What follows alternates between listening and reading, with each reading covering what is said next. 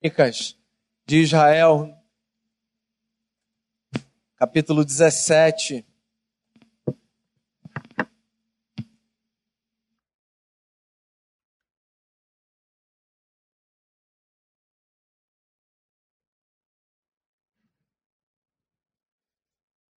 Primeiro livro das Crônicas, capítulo 17. Eu quero ler só esses dois versos que você encontra aqui projetados verso 1 e verso 2. O texto diz assim: Sucedeu que, habitando Davi em sua própria casa, disse ao profeta Natã: Eis que moro em casa de cedros, mas a arca da aliança do Senhor se acha numa tenda. Então Natã disse a Davi: Faze tudo quanto está no teu coração, porque Deus é contigo. Senhor, que a tua palavra que já foi cantada, que já foi apresentada através de orações e que nesse momento será apresentada através da exposição do texto. Que a tua palavra nos seja alimento nessa noite e que nesse último culto nosso de domingo de setembro, que a gente celebra 19 anos de existência, que o nosso coração seja tomado de gratidão e de louvor ao teu nome e que a percepção do que o Senhor está fazendo na nossa história nos leve a prostrarmos os joelhos e o coração diante de Ti, em reconhecimento de quão maravilhoso o Senhor é. Que o Senhor nos fale e nos perdoe os pecados, por graça e em nome de Jesus. Amém. 19 anos de igreja presbiteriana do Recreio. Você sabe que a gente começou esse mês de setembro nos nossos cultos de quarta-feira, é, lembrando a nossa história lá do início. E a nossa história é mais ou menos a seguinte: a gente nasceu como um sonho no coração de algumas famílias. E depois de um tempo, a gente deixou de existir apenas no coração de umas famílias e a gente se mudou para o sofá de uma sala. Daí essa sala já não comportava mais quem a gente era. E a gente foi para um espaço do lado de lá nas Américas que a gente chama de lojinha. Era uma padaria lá perto do Caçoar. Daí a gente veio para cá, aqui embaixo, exatamente dessa metade para o meu lado esquerdo. E a gente veio depois, em 2014, para esse prédio, templo, como você quiser chamar. Tenha você 19 anos de caminhada com a gente, tenha você uma semana de igreja presbiteriana do recreio. Eu acho que você pode desfrutar dessa sensação gostosa e prazerosa de fazer parte de um projeto que a gente chama de Casa de Deus. Ter essa sensação de que a gente construiu uma casa para Deus, se é que a gente pode chamar assim, de forma muito poética e simbólica, é muito gratificante. Esse texto que eu li é um texto que fala sobre o desejo legítimo de um homem na história, um rei que serviu em Israel, Davi era o seu nome, desejo de construir uma casa para Deus. E eu acho que esse texto é um texto muito propício para a gente perceber, nesse último domingo de comemoração pelos nossos 19 anos, o que a gente tem tentado fazer para Deus. E mais do que isso, o que eu acho mais bacana, da gente perceber o que Deus tem, não tentado, mas de fato feito na minha história e na sua história. Davi foi, se você não conhece, um homem com uma história muito bela. E você sabe por que eu digo isso? Porque a história de Davi foi uma história cheia de contradições. Eu gosto dos super-heróis enquanto personagens fictícios. Desde que eu me relacione com eles no meu imaginário, reconhecendo que na prática eles não existem. Porque quando eu falo de história de gente, eu gosto de história de gente que tenha ponto de contato com a minha história. As histórias dos super-heróis são muito perfeitas. Eles têm muita força, muito poder, eles acertam, eles salvam, eles redimem. Eu gosto de ser inspirado pela história de gente que se parece com a minha. E qual é a história que se parece com a minha? A história que se parece com a minha é a história de gente que tem contradição, que acerta e que erra. que carrega em si um lado belo e um lado obscuro, que tem desejos maravilhosos, mas que tem pensamentos escusos. Eu gosto da história de gente que faz contato comigo não por uma aura de perfeição, mas porque carrega em si a beleza que é a humanidade. A humanidade é bela porque ela é cheia de nuances. E a história de gente que se propõe a ser gente, com o pé no chão, é invariavelmente uma história de acertos e de erros. Davi foi um homem assim. Olha só, se você olhar na Bíblia o livro dos Salmos, que nada mais é do que um compilado de orações e canções do povo de Israel no mundo antigo, você vai perceber que boa parte dos salmos foram compostos, ou pelo menos boa parte é atribuída ao rei Davi. E esses salmos revelam um homem que muitas vezes acertava, tantas outras vezes errava, mas que tinha uma marca na sua caminhada que me faz olhar para ele com muita admiração. Davi era um homem sensível a Deus. Quanto mais eu caminho nessa trajetória pastoral, mais eu tenho a sensação de que a beleza da história de uma pessoa não está tanto nos seus acertos, colocados na balança com os seus erros, mas sobre todas as coisas na sua capacidade de manter o coração sensível a Deus. O que significa, na prática e consequentemente, manter o coração sensível ao próximo. Eu acho que a beleza da vida de alguém está exatamente aí. E para mim, Davi foi um homem genial porque ele conseguiu manter, no meio dos seus acertos e dos seus erros, um coração sensível a Deus.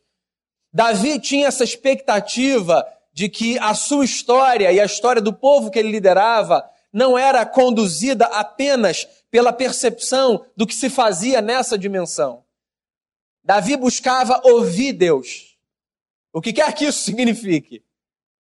Davi buscava entender direções para a sua vida que estavam para além desse plano, que a gente percebe de maneira muito crua.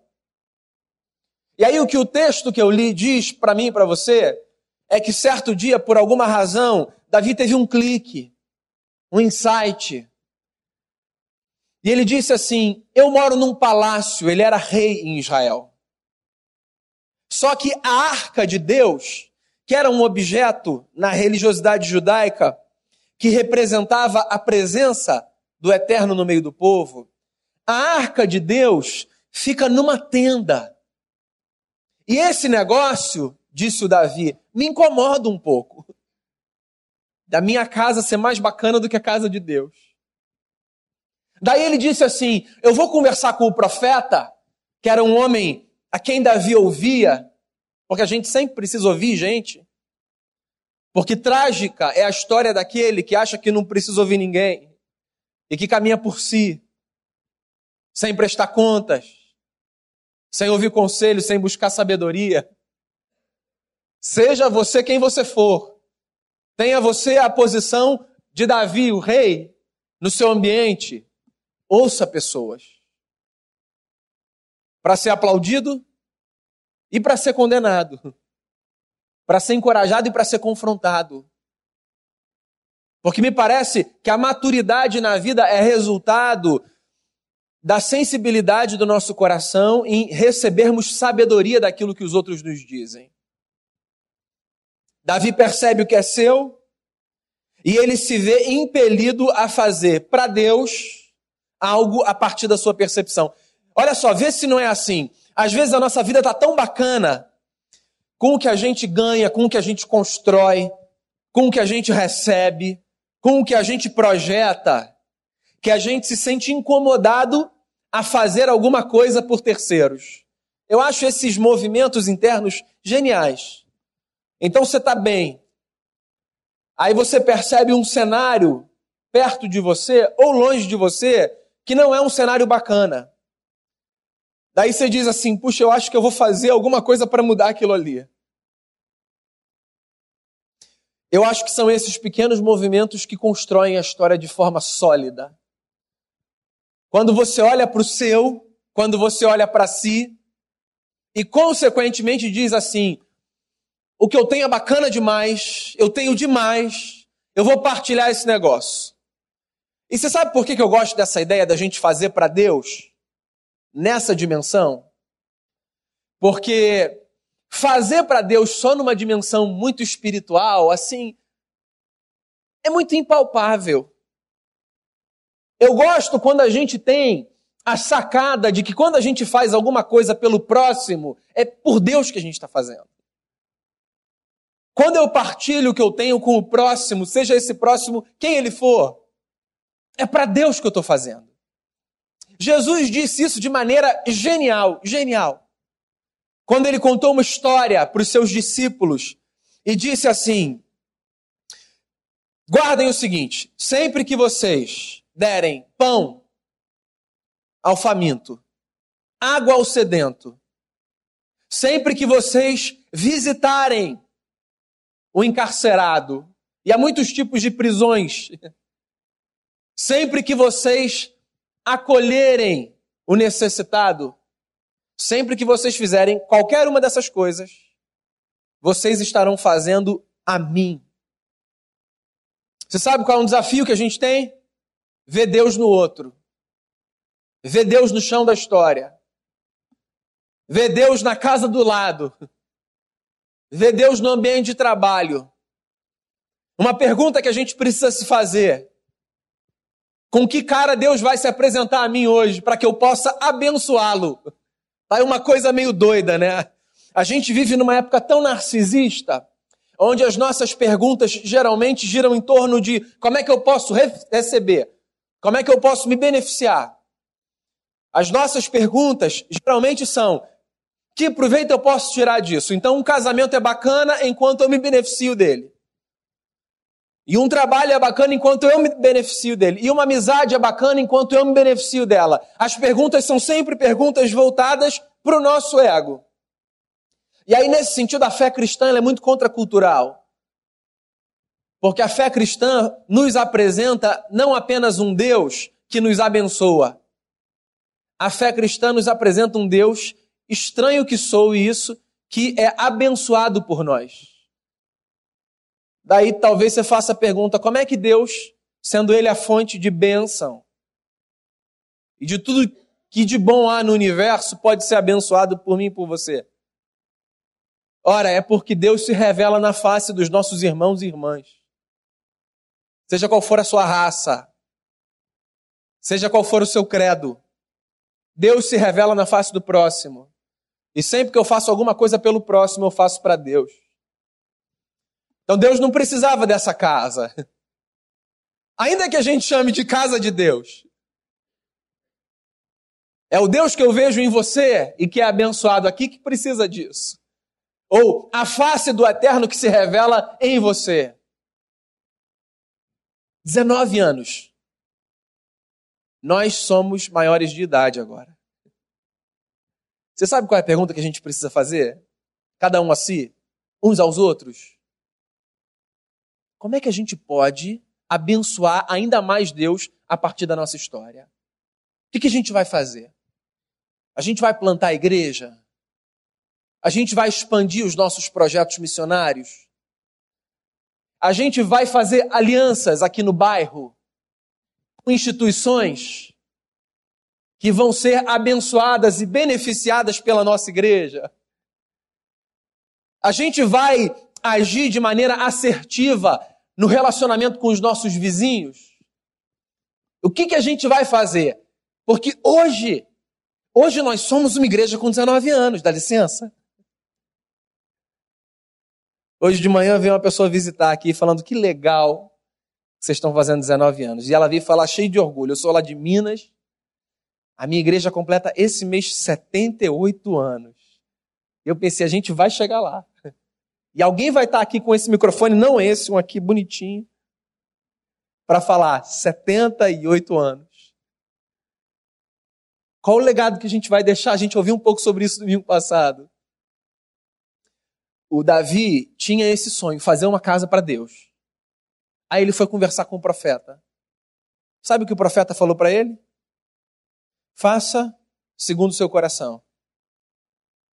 Eu parei a leitura do texto aí, mas o texto continua.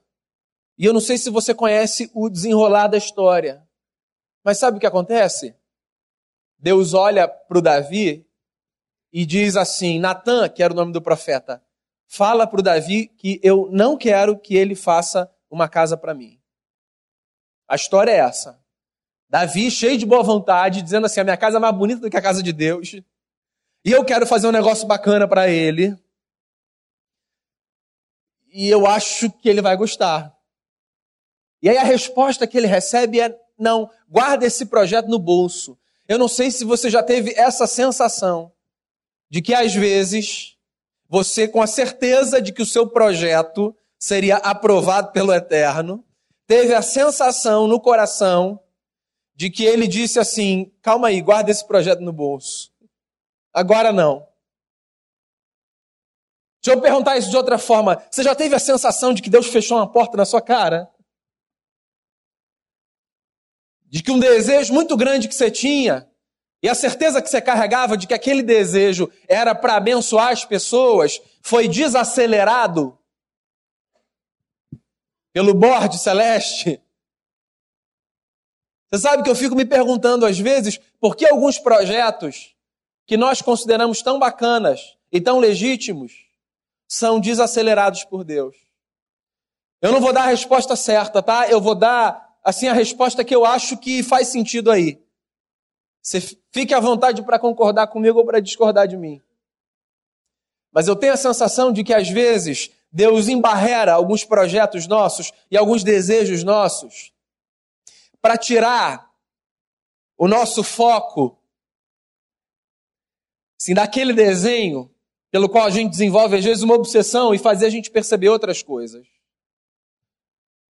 Eu acho que às vezes Deus diz assim para a gente: para, não vai fazer nada agora porque eu quero que você perceba o que eu estou fazendo. O Davi era rei. A pergunta é: quem para um rei? Quem diz para um camarada que acha que é rei da sua história que ele não pode fazer o que ele quer fazer? Alguém precisa nos dizer não às vezes. Alguém precisa nos dizer.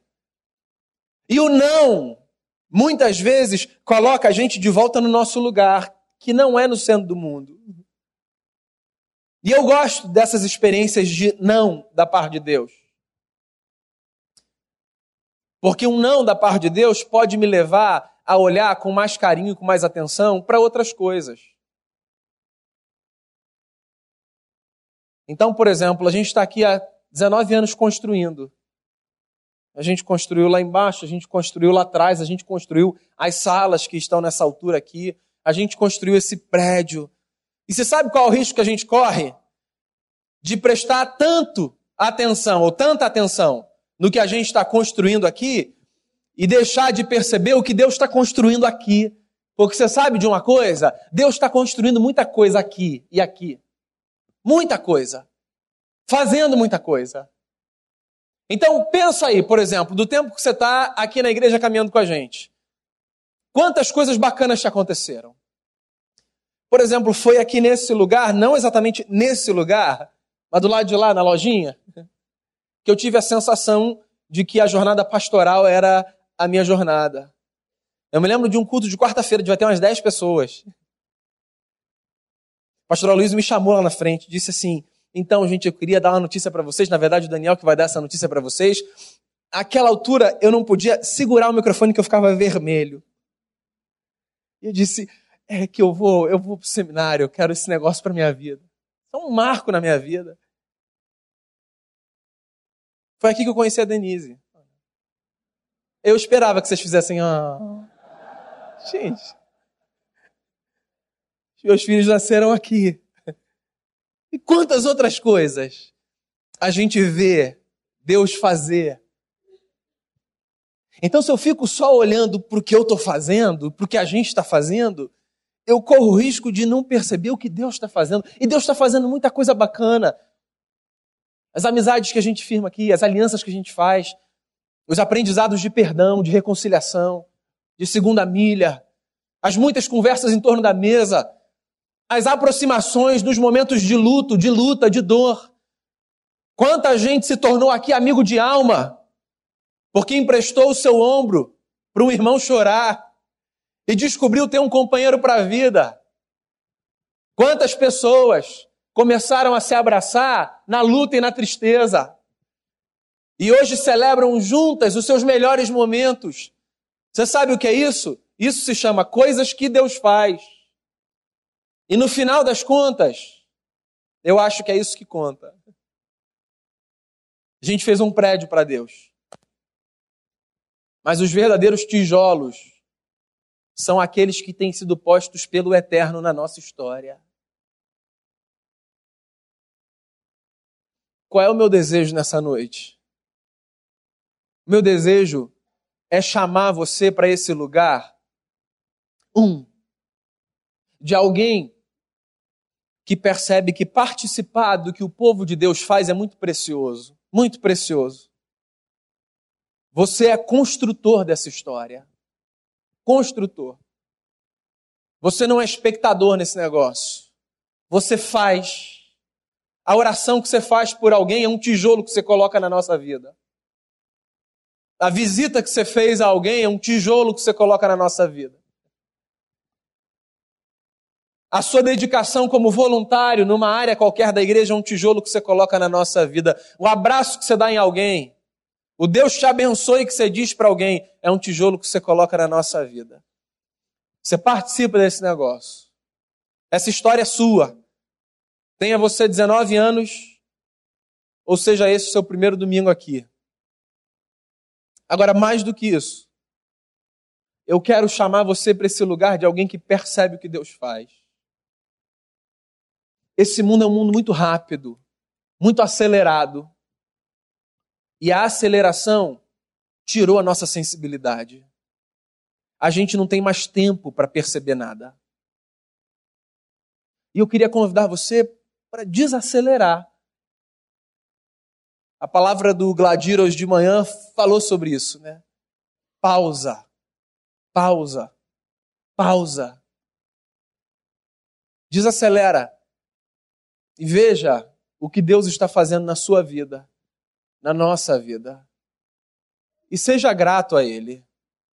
Porque disse isso na quarta e quero repetir hoje. Poucas coisas tornam a vida tão leve quanto a virtude da gratidão cultivada no coração. Eu agradeço a você pelo que a Deus você tem feito aqui e fora daqui. Sempre que aqui fora daqui você enxerga na face de alguém a face do eterno. Agora eu desafio você a andar sensível por aí e perceber o que Deus está fazendo na sua vida e ser grato a Ele. Nem o mais belo dos palácios, nem o mais belo dos palácios seria capaz de substituir o projeto mais fascinante do eterno para mostrar aos homens onde Deus deseja morar. Deus deseja morar aqui, no nosso meio.